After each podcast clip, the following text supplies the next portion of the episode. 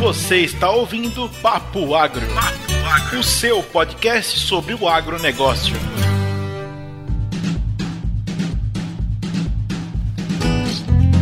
Sejam muito bem-vindos a mais um Papo Agro Podcast. Meu nome é Lorena, eu tô aqui em Campo Verde, no Mato Grosso, e eu queria primeiro agradecer a todo mundo que tem ouvido a gente e que continuem por aí. A gente tem muita coisa legal para trazer para vocês e a gente quer vocês aqui interagindo com a gente. Aqui no Campo Verde tá que chove, meu povo. Fala, turminha do Papo Agro. Aqui quem fala é Williams, diretamente de Paragominas, no estado do Pará. A gente acabou de plantar os campos de produção de grãos. Aleluia, José. E estamos entrando agora nos campos de produção de semente e vamos plantar se a chuva deixar. Muito bem. Aqui quem tá falando é o Neto. Eu falo de Colômbia, nos Estados Unidos. O inverno ainda não acabou. Essa é a mensagem que eu tenho para hoje. Então, moçada, vocês que estão aí ouvindo a gente, lembrem-se de nos seguir nas nossas redes sociais. Nós estamos no Instagram como Papo Agro Podcast, no Facebook e no Twitter como Papo Agro. E se você quiser nos dar a honra de ter a sua visita no nosso site, nosso site é www.papoagro.com.br. E a gente tem uma série de postagens nos nossos stories no Instagram e no Facebook, que eu sugiro vocês que vão lá ver. A gente está falando pelo menos toda terça e quinta sobre nutrição de plantas. É um negócio bem legal que eu espero que vocês estejam lá para interagir com a gente. Esse é nosso garoto propaganda. Vendi!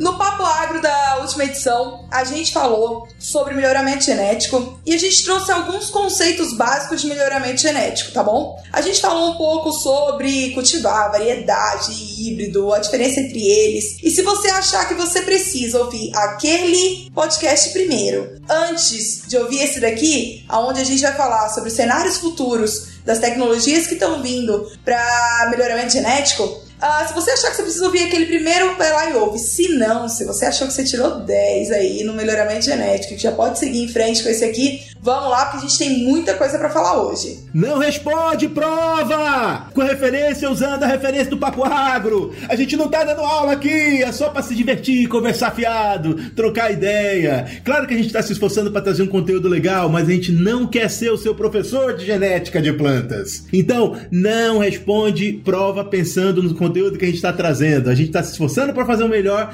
mas você pode encontrar mais coisas por aí para alimentar a sua sede por conhecimento.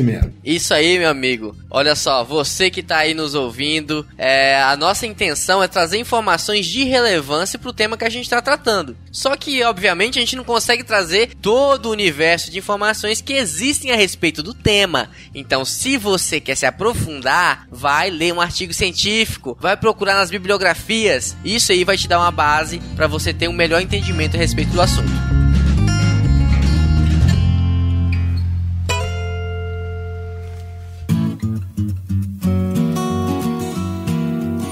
E aí, turma, no último Papo Agro, a gente falou um pouco sobre a quantidade de dinheiro que é desprendida para essas tecnologias todas virem na semente. E aí, quais tecnologias são? tecnologia de resistência a, herbicidas, tecnologia de resistência a lagarta, e tá vindo coisa nova aí pela frente que a gente vai falar também. E esse valor, ele de uma forma ou de outra, ele é cobrado do produtor. Então hoje o produtor, quando ele vai comprar a semente que tem esses traits junto, ele acaba pagando o que a gente chama de royalties. Os royalties eles perduram por um determinado período, que é o período em que as multinacionais exigem aí para recuperar o gasto aí do, do investimento em tecnologia. E aí o produtor acaba sendo onerado com esse valor. E eu lembro muito bem quando José Neto dizia para mim, quando eu era uma estudantezinha, que ele pegava ônibus. Ô, oh, gente, que fofo. Lá pra ir pra UFRA. Ô, oh, judiação. Século passado. Aí eu lembro que o José falava que na cabeça dele ele achava que tudo pra frente ia vir dentro da semente que tudo de tecnologia que tivesse sido para se desenvolver aí pelo, pelo futuro viria na semente. E não é que José tava, tava certo? Yes. José tava certo.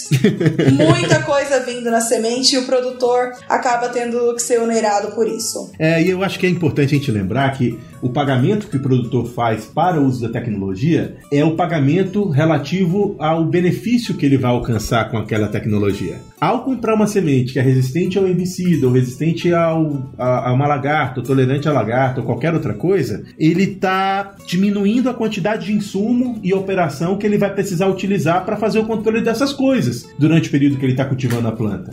De certa forma, teria um custo com essas com essa operação e deixa de ter quando ele compra a tecnologia. Portanto, ele tem que pagar pela tecnologia. Eu vejo isso de uma forma como uma forma diferente de vender o benefício que, é, que seria para o produtor o controle, a convivência com a praga em si, ou o controle da erva daninha, o que quer que seja. Ainda mais, José, quando um produtor opta por uma soja RR, ele vai fazer o controle das ervas daninhas em pós-emergência da soja com o glifosato. O glifosato, agindo dentro desse sistema, ele tem uma eficiência. Quando o produtor opta por não plantar uma soja RR, ou seja, uma soja convencional, ele vai ter que fazer um uso de outros herbicidas, muitas vezes, na maior parte das vezes, de misturas de herbicidas que não vão ter a mesma eficiência que o glifosato teria. Então, essa relação ela não é, a balança não é se equilibra. Ele utilizando a, a tecnologia RR e ele não utilizando a tecnologia RR. Então, essa relação aí é, econômica pende muito mais pro lado do uso da biotecnologia. E eu penso também, Will, que além disso, ah, quando você usa outros herbicidas herbicidas que não sejam glifosato, você acaba tendo aí uma fito na soja, que são herbicidas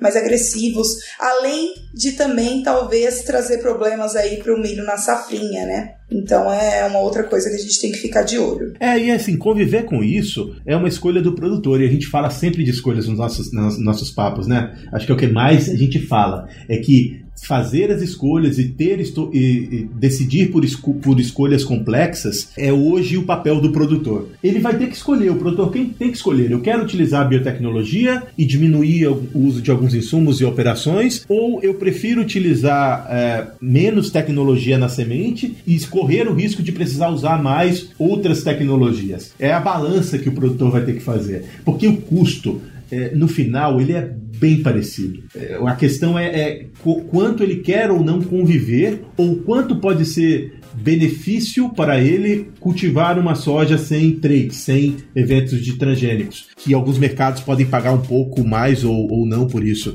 Lores, uh, você tem aí no, no, informações sobre o Mato Grosso de existirem armazéns e coisas que pagam melhor por, por soja? E os ágios estão cada vez maiores em cima de soja convencional.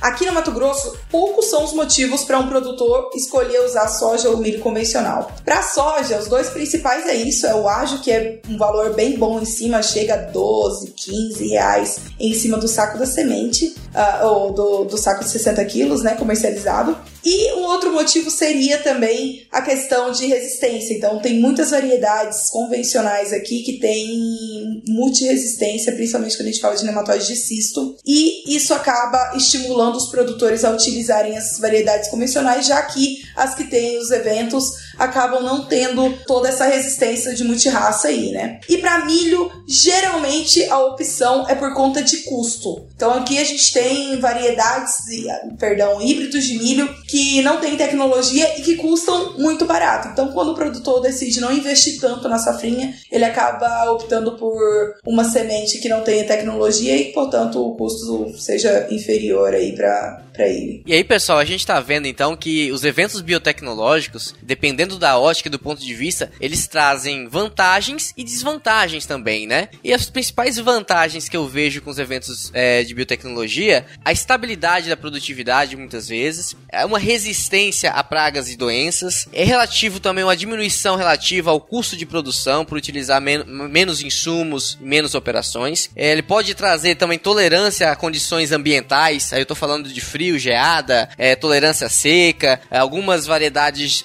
mais tolerantes a solos salinos, é, aumento da qualidade nutricional, proteína, aumento de, do teor de óleo. E uma curiosidade, pessoal. Uma curiosidade que eu trago para vocês é a relação que a soja está sendo utilizada hoje como biofábrica. Existe uma variedade desenvolvida pela Embrapa, que foi uma, variedade com transgenia, que tem um alto teor de cianovirina, que é uma proteína muito eficaz na, no tratamento contra a AIDS. Oi? Exatamente, José. Uma variedade de soja desenvolvida pela Embrapa, que tem um alto teor de uma proteína chamada cianovirina, que é extraída da, da, da soja para entrar no tratamento contra a AIDS. Que louco. Então a soja funcionando como biofábrica. Isso não é magia, isso é biotecnologia. Ah, garota! Aí, garoto! Curiosidade. Mas isso, a, as três elas não trazem só benefícios, né? A gente consegue enxergar também aí alguma, alguns problemas que surgem após a utilização da, desses eventos. E aí, o que, que eu tenho visto bastante aqui no Mato Grosso? A cultura anterior se tornando invasora na cultura subsequente. Aqui, por exemplo, produtores que usam milho RR, eles acabam sofrendo lá na frente para matar o milho RR no meio da soja. E aí, meus amigos, é onde entra a ciência do tal do engenheiro agrônomo. É a gente precisa de fato orientar os produtores, porque acaba que um negócio que era para ser benéfico para eles se torna um problema. Eu vou falar para vocês e acreditem se quiser. Incrível como os produtores conseguem perder a mão em controlar milho no meio da soja aqui no Mato Grosso. Você vê milho passando a soja em altura e o cara perdeu a mão, cara, não consegue controlar. E a mata competição é gigante e o cara vai perder produtividade com aquilo e muitas vezes ele tá achando que tá tudo certo. Então, eu queria fazer um adendo que é só por que, que essa competição existe? A soja tem RR, ela é resistente ao glifosato. O milho RR, também resistente a glifosato. Se você planta um milho resistente a glifosato e vai plantar soja no ano seguinte, o milho que nascer daquela lavoura que era RR continua RR. Você não vai matar usando glifosato. E aí conviver com milho como praga da soja é um absurdo de difícil, porque o milho é uma planta extremamente eficiente na absorção de nutrientes, na absorção de água, então ela vai fazer uma competição severa com a soja. Então, assim, a gente tem esse problema e no algodão aqui a gente também acaba tendo o mesmo problema, tá? Quando a gente tem soja RR no meio do algodão, que também é RR, a gente acaba tendo que usar outros princípios ativos que não glifosato para conseguir controlar essa cultura no meio, mas no algodão os produtores costumam ser um pouco mais especializados e não costumam perder a mão aí como perdem no milho. É que eu acho que é tão fácil controlar milho na soja porque existem herbicidas que são compatíveis com a aplicação de, na soja para controle de folha estreita. A questão é time para aplicação. Agora veja quando você tem soja com soja ou soja com algodão, porque são culturas que têm uma, uma similaridade ali no que diz respeito ao, ao, ao herbicida que você pode utilizar ou não. Como é que você controla algodão dentro da soja ou soja dentro do algodão? É mais complicado do que controlar milho em cima da soja, é ou não é? Mas se o produtor não souber como, me liga, porque eu tenho uns produtinhos para vender que mata bom. Já quer tirar o pedido, hein? Aqui a gente, na, na, na, região onde eu, onde eu trabalho, eu tenho é, o exemplo maior é de milho RR dentro da soja. E, geralmente, milho que foi cultivado na safrinha. Eu costumo posicionar, não posicionar milho RR dentro da safrinha, que é algo que eu já aprendi com o José Neto de algum tempo. A gente não costuma posicionar milho RR em safrinha. Isso reduz bastante o problema de mato-competição depois na soja da safra. Sabe qual é o problema, William Ávila? É que hoje você tem a opção uh, dentro do portfólio de híbridos que você quer trabalhar de ter esses híbridos sem a tecnologia. E aí a gente talvez pule para uma outra fase da nossa conversa. Será que a gente vai ter tantas opções assim no futuro? Será que você vai ter dentro do portfólio, da prateleira de produtos de uma empresa uma, a mesma variedade ou o mesmo híbrido de milho, RR, sem RR, BT, não BT, ou as novas tecnologias ou não? Ou será que vai estar tá tudo junto? É, a tal da piramidação é que é o problema, né? É, ela acaba influenciando em muitas características. Eu sei de vários híbridos aqui que você não consegue piramidar porque ele acaba perdendo várias características que são extremamente desejáveis neles. Mas o que, o que eu acho que vai ocorrer é de milhos que você não conseguir implementar a tecnologia, até pela falta de espaço dentro do mercado, eles vão acabar saindo do mercado. A minha opinião, e eu estou dando a minha opinião sem informação nenhuma, é que as empresas de tecnologia vão afunilar o número de opções de tecnologias e híbridos ou variedades para o produtor. É, eu acho que vai ser muito restrito no futuro. Esse é um sentimento que eu tenho. É que ao invés de você ter 12 híbridos e cada um deles com 3, 4, 5 opções de tecnologia, você vai ter 8 híbridos e cada um deles com 3 opções de tecnologia. Isso é uma desvantagem da biotecnologia, né? A perda de biodiversidade. Mas eu não sei se é biodiversidade no sentido de diferença entre as, as plantas em si dentro da mesma espécie, porque isso acontece mesmo com melhoramento convencional. Agora, o problema para mim que eu vejo é que a, as opções de tecnologia que estão disponíveis para o mercado não vão estar 100% disponíveis para todos os produtores, porque a quantidade de híbridos e a quantidade de tecnologias que você consegue ter na prateleira não é infinita, porque é muito complexo. Você imagina. Vamos fazer uma conta simples aqui. É, uma empresa fulana de tal, empresa A, vamos lá, aquela, aquela provinha da, da universidade. A empresa A tem 12 híbridos, que já é uma realidade aí. Eu acho que eu tô, tô falando besteira, gente? 12 híbridos? Esses 12 híbridos, se a gente for somar todas as tecnologias de BT, as que estão por vir e mais os RR, teriam que ter individualmente, se cada um tivesse uma tecnologia só, esses 12 híbridos individualmente, cada um deles tinha que ter 12 opções, sem tecnologia e mais 11 com cada uma das tecnologias que existirem. 12 vezes 12, 144. Isso dá 144 produtos nenhuma empresa vai conseguir manejar ou administrar um portfólio desse tamanho. 144 produtos diferentes. Aí você põe lá tipos de tratamento de semente diferente que alguns produtores esperam ter. Dá mais quanto? Sei lá, 300 produtos diferentes. Tem como manejar isso? Você que está no business aí, Lorena, tem como manejar Você tem uma lista de preço com tudo isso? Claro que não. E o que vai acontecer é a piramidação mesmo. É você pegar todos esses eventos e colocar a maior quantidade possível deles dentro de um, de um híbrido. Então, talvez você ainda tenha 12 híbridos, mas os 12 híbridos vão vir com todos os eventos possíveis que couberem dentro dele. Dificilmente ser, ou no máximo, um convencionalzinho aí que é para poder uh, você fazer refúgio. É, e quem, e quem maneja essa peneira aí que vai reduzir esse, essa quantidade grande de híbridos que nós temos aí é o mercado, é o produtor. É o produtor que vai aceitar mais ou aceitar menos um determinado tipo de, de material. Will, aí aí eu discordo de você. Eu acho que quem maneja isso é a multinacional. É, eu também concordo. Eu acho que as multinacionais elas têm muito mais poder em definir o que o cara vai usar no campo do que o próprio produtor. Porque eu vejo que muitos clientes aqui, eles têm restrição ao RR, aqui na minha região, em alguns casos eles têm restrição ao RR e eles não conseguem comprar o híbrido, o mesmo híbrido que antes eles compravam atrás sem RR, ah, na mesma condição, sem RR. Não conseguem, não existe mais. É, o produtor devia fazer isso que o William está falando, e eu acho que ele está falando mais pelo sentimento que de, de recomendante ou de produtor em si. A gente devia ter poder sobre isso. Mas a Lorena tá certa.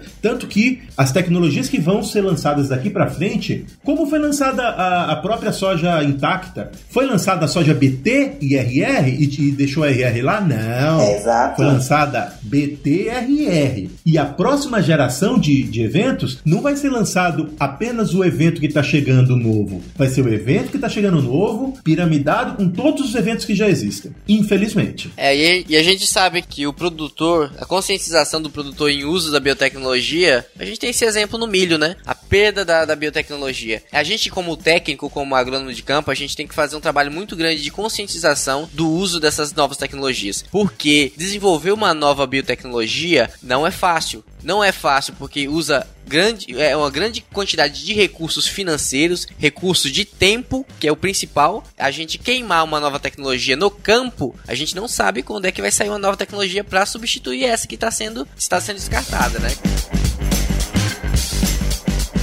Pessoal, então, o que está por vir? Quais são os eventos biotecnológicos? Que tipo de biotecnologia estão por vir? Aqui eu posso citar é, biotecnologias que vão conferir tolerância a estresses, principalmente quando a gente fala de estresses abióticos, né? No caso, um estresse abiótico muito falado é a, a seca, frio, o granizo, estresse em solos salinos. E uma das bi eventos biotecnológicos que estão por vir aí e que já, já acho que já deve estar quase, quase no mercado é o HB4. Esse, esse evento ele confere principalmente tolerância seca. Originalmente, esse gen ele foi extraído da planta do girassol. O que, que ele faz? ele confere, ele consegue fazer a manutenção básica dos processos biológicos. Em soja, o que, que ele mantém? Ele melhora a FBN quando em situações de estresse hídrico e melhora a taxa fotossintética também quando a soja está submetida a estresse hídrico. E FBN é fixação, fixação biológica, biológica, de nitrogênio. De nitrogênio. Aê, garota, descomplicando a nossa vida. E aí, assim, uma informação legal é que esse GNHB4 aí, ele não é comercial ainda, né? E ele não vai vir só pra soja, ele vai vir também pra trigo, né, Will? Também vai vir pra trigo. Ele já tá liberado na Argentina, né? E aí tá em teste. E eles perceberam aí que na última safra que a Argentina teve um problema seríssimo com seca. Ele tá liberado para teste na Argentina, tá, gente? Eles viram resultados de incremento de até 30% de produtividade, né? quando comparado a uma soja que não tinha o GNHB4. Eu acho muito curioso como eles fazem tudo isso, sabe? A gente tá. Eu aqui, é, como estou estudando, eu participo de uma série de seminários que apresentam projetos que estão em andamento. Então, até que eu tenho algumas informações que não dá para falar aqui, porque pode em algum momento trazer algum problema. Mas o quanto é complexo encontrar encontrar um evento, fazer com que o evento possa ser transferido para, uma outro, para um outro organismo, transferir e fazer funcionar. É um processo bastante legal e, caramba, me deixa animado de perceber que, assim, hoje a gente está trabalhando com eventos que não são muito óbvios. É, por exemplo, a seca, que é um evento que não é muito óbvio, porque antigamente a gente estava o quê? Procurando alguma coisa que ajudasse a controlar pragas e doenças. E agora a gente está modificando o desempenho da planta em determinado ambiente. E da daqui a pouco a gente vai estar tá inserindo,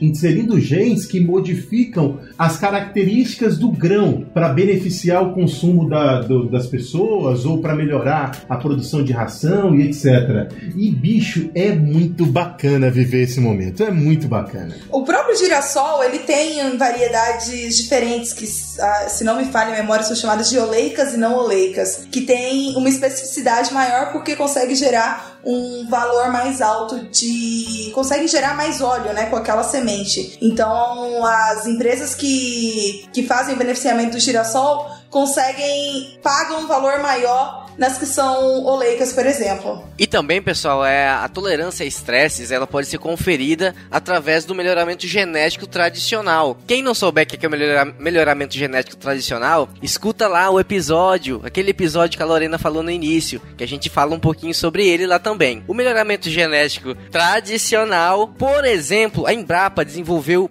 uma cultivar de soja que é tolerante ao ataque de percevejo. Isso foi feito através do melhoramento genético tradicional e ela aguenta até o dobro do ataque de percevejo sem reduzir o rendimento na produção de grãos. E o melhor de tudo isso, desse, desse material genético que a Embrapa desenvolveu, é que não tem cobrança de royalties, porque não existe um evento de biotecnologia. Então é praticamente é o material genético puramente pelo preço dele, sem a cobrança de royalties. Em contrapartida, é uma variedade convencional, né? E aí a gente estava falando já do, de todos os problemas aí que a gente tem com relação a variedades convencionais, conta do, da, do controle de erva daninha e etc, e pragas e tudo, né? Justamente. É, mais para frente eu, eu vou voltar nesse assunto que eu queria falar um pouco mais sobre uh, a minha visão sobre as pequenas produtoras de sementes. Mas eu queria lembrar que eu acho que o que é, tá todo mundo aqui esperando a gente falar, que é das entradas dos próximos eventos que hoje já estão disponíveis nos Estados Unidos e que no Brasil acredito estar estarem disponíveis a partir do próximo ano, porque ele já tem alguns ensaios é, de demonstrativos dessas tecnologias aí no Brasil, que é a tolerância das plantas às auxinas sintéticas. E aí a gente vai ter dois eventos que estão sendo desenvolvidos por duas empresas diferentes. Eu vou falar o nome dos eventos aqui e a gente vai falar um pouco sobre o que, é, o que quais são as diferenças entre eles. O evento inicial que eu quero falar é o Extend, que é uma resistência das plantas ao dicamba, que é uma auxina sintética. É um herbicida que é utilizado para o controle com maior frequência de plantas de folhas largas e que é muito interessante para a soja, porque a soja sendo uma folha larga, a dificuldade de controle de folhas largas é maior. Se você pensar em controlar folhas estreitas, a dificuldade é um pouco menor. Então, esse evento é muito importante para a cultura da soja por trazer um maior controle de folhas largas dentro da cultura da soja. Dicamba é o herbicida. E Neto, eu acho que. Ah, desculpa te, te cortar, mas eu acho que a parte mais importante do, do, do evento trazendo uh, essa resistência de camba é que ele não só vai controlar ervas de folha larga, como ele vai controlar ervas de folha larga que são de extremo difícil controle Perfeito. na soja, né? Aqui pro Brasil a gente tem a buva, que ele controla super bem. E por aí tem o Amaranthus palmeri, que já chegou aqui pelo Brasil, pela Argentina ali também, mas ainda não é um problema tão grande quanto aí nos Estados Unidos, né? Que foram plantas que tornaram-se resistentes ao uso do glifosato. Exato. Inclusive pela pressão severa que é feita do uso do herbicida nas diversas áreas, porque quando você usa o herbicida várias e várias vezes em diversas outras culturas, você vai selecionando as plantas que são seletivas a ele. Além dessas plantas daninhas que são resistentes ao glifosato, a gente pode citar também a corda de viola, que é uma planta de difícil controle, o próprio o picão preto. Aqui a gente não tem tanta, tanto problema, mas nas regiões aí, acho que Aqui na, re- na região da Lorena tem muito problema. E esse, o de camba, ele é bem eficiente ne- nesse controle. E lembrando, José, que a tecnologia Extend, ela tá demorando um pouco a ser implantada no Brasil, principalmente porque havia uma resistência do nosso principal mercado de importação, que é a China. E agora a China liberou a, impor- a importação de soja com a tecnologia Extend, e nas próximas duas safras, provavelmente, nós já vamos ter campos comerciais plantados com variedades de soja com a biotecnologia Extend. Perfeito. Bom, e o outro evento que tá para chegar é chamado de Enlist e ele confere às plantas resistência ou tolerância a 2,4-D, que é um herbicida muito mais conhecido no Brasil do que o de camba. E é importante dizer, ambos têm efeitos muito parecidos no campo, por terem um perfil e um grupo químico parecido, eles são auxinas sintéticas. Porém, eles não são substituíveis um pelo outro. Ou seja, uma planta que é resistente à dicamba não será resistente a 2,4-D. Ela vai sofrer injúrias pela aplicação do 2,4-D. E o contrário também é verdadeiro. E é muito importante citar isso. São empresas diferentes, eventos diferentes, que têm foco em diferentes produtos, por mais que o foco no campo será muito parecido.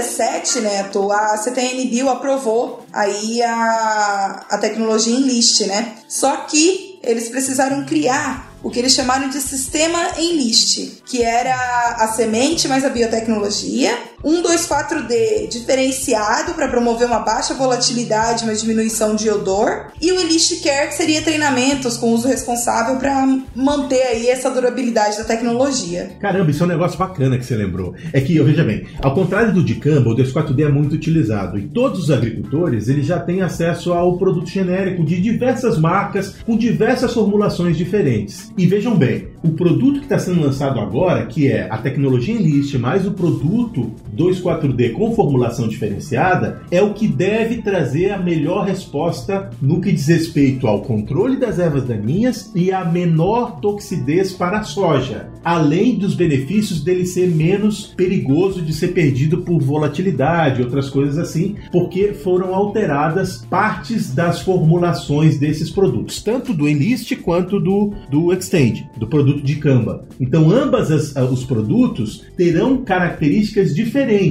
daqueles produtos genéricos que podem ser comercializados no, no, no período de hoje. E por que eu estou dizendo isso para vocês? Porque eu estou aqui nos Estados Unidos e os agricultores dos Estados Unidos já passaram por muitos problemas na- no início da- da- do, do uso dessa tecnologia, que começou há dois anos atrás aqui nos Estados Unidos. Exatamente por isso que eu estou falando. Porque para utilizar 2,4-D em larga escala dentro de, de campos de soja para o controle de ervas daninhas em sojas tolerantes ao 2,4-D, por exemplo, ao invés de utilizar qualquer produto, você tem que encontrar o produto com a formulação correta, além de revisar toda a sua tecnologia de aplicação, porque a tecnologia de aplicação também vai influenciar em quanto você vai poder ah, aumentar o seu risco de contaminar as lavouras vizinhas e, inclusive, lavouras que, são não, que não são tão vizinhas assim, porque a molécula pode viajar mais para mais longe. E aí, José Neto e Lorena, quando fala que um produto é muito dependente de tecnologia de aplicação, trazendo pro mercado brasileiro.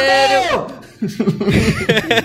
Quando a gente traz isso pro mercado brasileiro, se nos Estados Unidos tá tendo problema, imagina no mercado brasileiro, porque a gente, eu digo a gente, como eu, como eu também tô inserido dentro desse, desse universo, a gente erra muito em tecnologia de aplicação, mas muito mesmo. A gente é sem vergonha nesse tema. A gente é safadinha sem vergonha. A gente erra demais. E eu acho que é, esse é um dos motivos que a, a, essa tecnologia ainda não ter chegado, além da resistência do mercado, como eu já citei anteriormente. Mas me dá um puta cagaço quando eu penso que esses produtos são dependentes de tecnologia de aplicação. Há quatro anos atrás, cinco anos atrás, a gente teve um problema de deriva em Paragominas, eu ainda estava aí na empresa que o Williams trabalha, em que todos os aspectos nos levavam a crer que a gente não era culpado. Mas era óbvio que era nossa culpa. então, vocês conseguem entender o que eu tô falando? Tudo que a gente entendia do negócio fazia a gente ter certeza que não era a gente o culpado. E ao mesmo tempo era óbvio que era a gente o culpado. Porque era muito longe, né? Era muito longe, era na... é, é esquisito, é esquisito. É tecnologia de aplicação, ela tem que ser, a gente tem que melhorar muito nesse quesito. Nós como produtores, nós como técnicos também, é, a gente tem que melhorar bastante nisso. A gente geralmente não segue a recomendação do fabricante, né? O pessoal do, do Dicam ainda foi legal, né? Falou, colocou ali doses de é, vazão de 100 a 150, 200, uma coisa assim. Mas geralmente o produtor usa de 100 para baixo e, e, a gente é conivente com isso, a gente tem que admitir, né? É, e na verdade também, é, assim, falando em relação a padrões de aplicação, na nossa região, se a gente for pegar bula de qualquer produto para aplicar na minha região aqui, a Deus o livre, não, não, não, não, vai aplicar não nunca. vai aplicar nunca, vai aplicar nunca. É verdade, É, verdade. a única coisa que a gente tem boa aqui é a umidade, agora a temperatura sempre lá em cima, Deus o livre. E, e, assim, o que, o que, que a gente tem que entender disso tudo? Veja bem, vão surgir tecnologias novas que vão trazer benefícios, mas não vai ser tão simples a implementação sem riscos ou com baixos riscos quanto foram as outras. É. Porque os produtos que estão para ser lançados é, vão ter mais riscos, por serem moléculas que naturalmente são mais voláteis e por nós, produtores e recomendantes, não estarmos tão bem preparados para lidar com todo esse processo que vai ficar cada vez mais na mão do agricultor. E sabe qual é o problema, meus amigos? O problemaço que nós temos é que além de você colocar em risco a sua própria lavourinha, você vai influenciar nas lavouras de todos os seus vizinhos mais próximos, inclusive os mais distantes. Então, olha só, só pra gente relembrar, os principais problemas que eu, que, que eu tô entendendo até agora. A gente tem problema por deriva, que é pela volatilização do produto. A gente tem problema de ter resíduo dentro dos equipamentos quando você aplica numa lavoura que tem a tecnologia Extend e depois vai para uma lavoura que não tem a tecnologia Extend, você tem resíduo do produto se você não, não soube fazer a limpeza correta. E a gente tem problemas também de resíduo no solo. O tempo de meia-vida desses produtos é muito importante.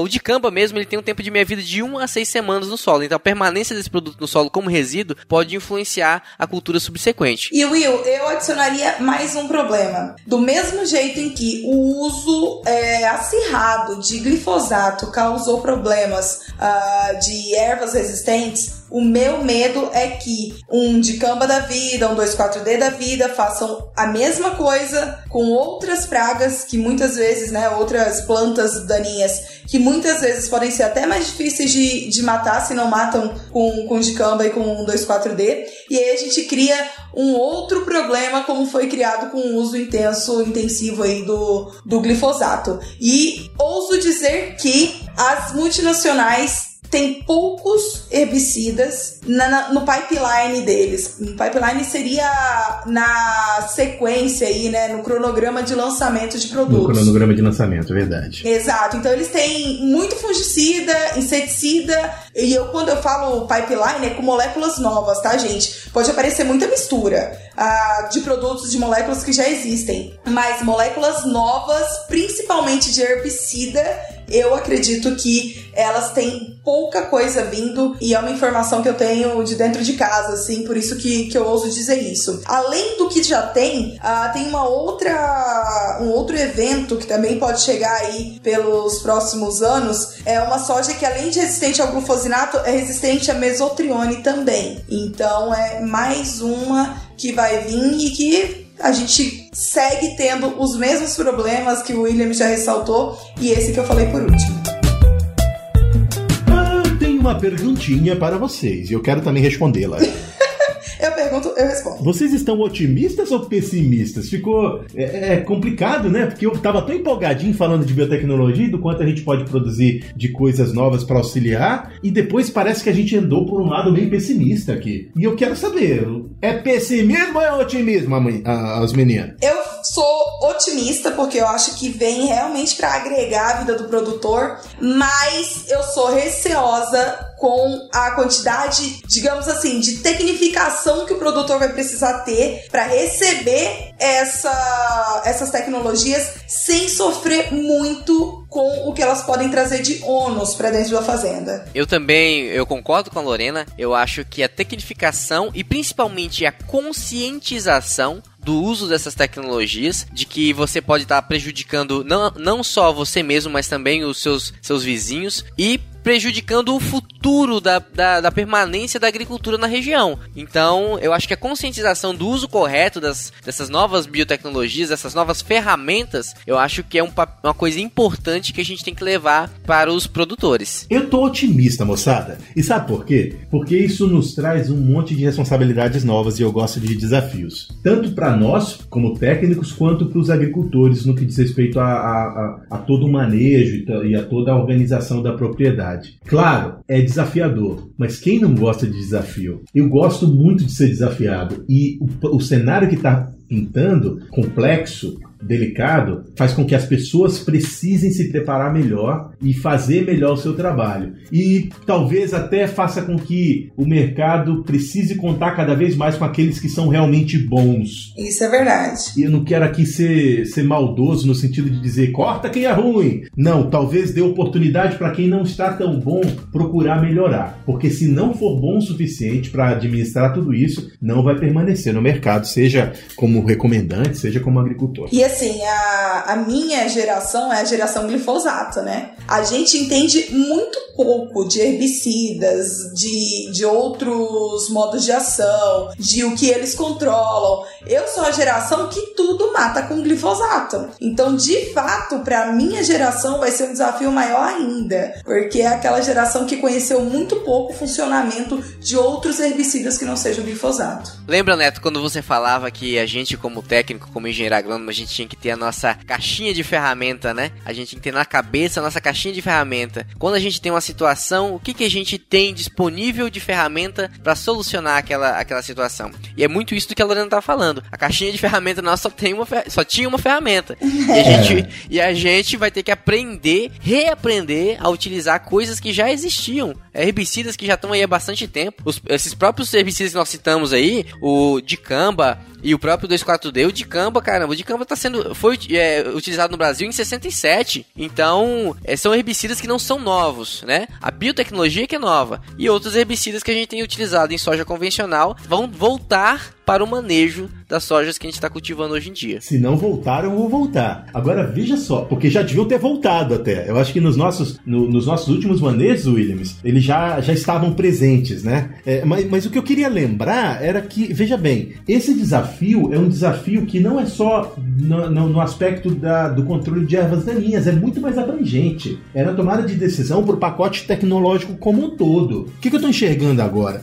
É que talvez no futuro a gente vai ter um pacote tecnológico da propriedade dependente inicialmente e quase que na sua totalidade da semente que você escolheu. E aí volto para aquele pensamento de 15 anos atrás. Tudo vai estar tá na semente e para você ser bom, você vai ter que ser muito bom em escolher a semente certa para você plantar. Quando eu estou falando de semente, eu estou falando além da qualidade, é qual o germoplasma e quais os traits que vão estar nesse germoplasma dentro da tua estratégia de plantio. Muito bem, moçada. Estamos prontos para fazer nosso resumo? Vamos lá! Yes! Resumo do papo! O meu resumo do papo, ele vai trazer para vocês primeiro o conceito que eu tava na cabeça. Minha gente, cada vez a complexidade na tomada de decisão é maior. E ao contrário das outras tecnologias, te as tecnologias que estão chegando mais próximas, e aí, que é a resistência dessas plantas às auxinas sintéticas, nos traz um desafio ainda maior, que é o produtor precisar estar tá focado também na tecnologia de aplicação e da influência da tomada de decisão do produtor não ser mais apenas na sua própria propriedade, mas também nas propriedades vizinhas próximas ou ainda menos próximas, ou seja, mais longínquas. É isso aí, José. A gente não quer os problemas de vocês pra cá, hein? Deixa aí nos Estados Unidos. Ninguém quer problema de ninguém, hein? Cada qual que vocês cada qual. Ninguém.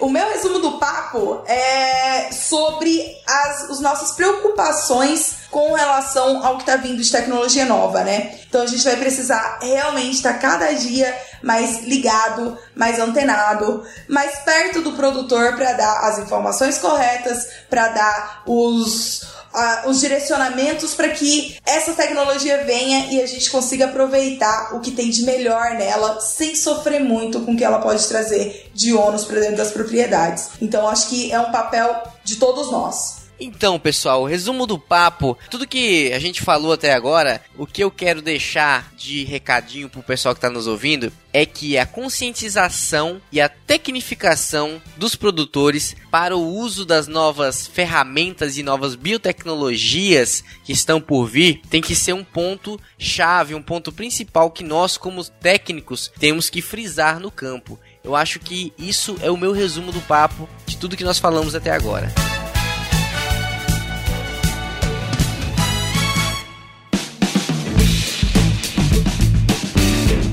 Beleza, moçada. Então, olha só. Quero lembrar vocês novamente, por favor, nos sigam nas nossas redes sociais. Nós estamos no Papo Agro Podcast no Instagram, nas outras redes sociais, Facebook e Twitter, a gente está como Papo Agro. E se você quer, quiser nos encontrar dentro dos, dos, de todos os agregadores dos programas que distribuem podcast, você procura por Papo Agro que a gente vai estar tá lá. Nosso site é www.papoagro.com.br. Obrigado por ter nos ouvido até aqui. Um abraço pra quem é de abraço, um beijo pra quem é de beijo. Tchau! Uma roupa de abraço, meu povo. Fica todo mundo com Deus. Falou, turminha do Papo Agro. Até a próxima.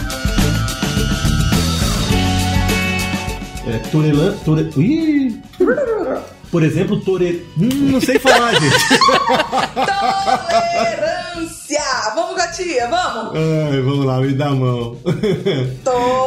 Tolerância. Por exemplo...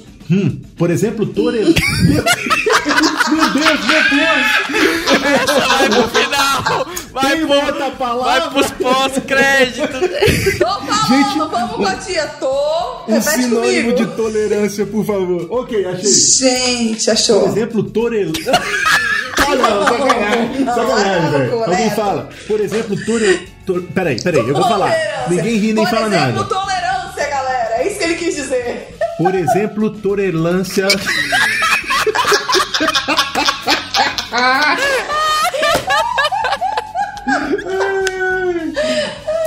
Por exemplo, to, tole... Porra, velho. Peraí, peraí. Por exemplo,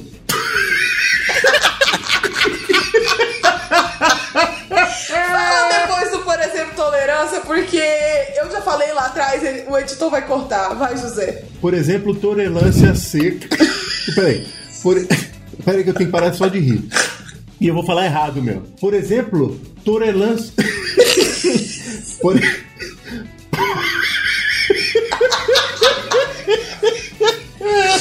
José, fala assim, isso mesmo, a seca, e continua falando, que aí o editor corta eu falando, por exemplo, tolerância. Que é Beleza. tão fácil de falar.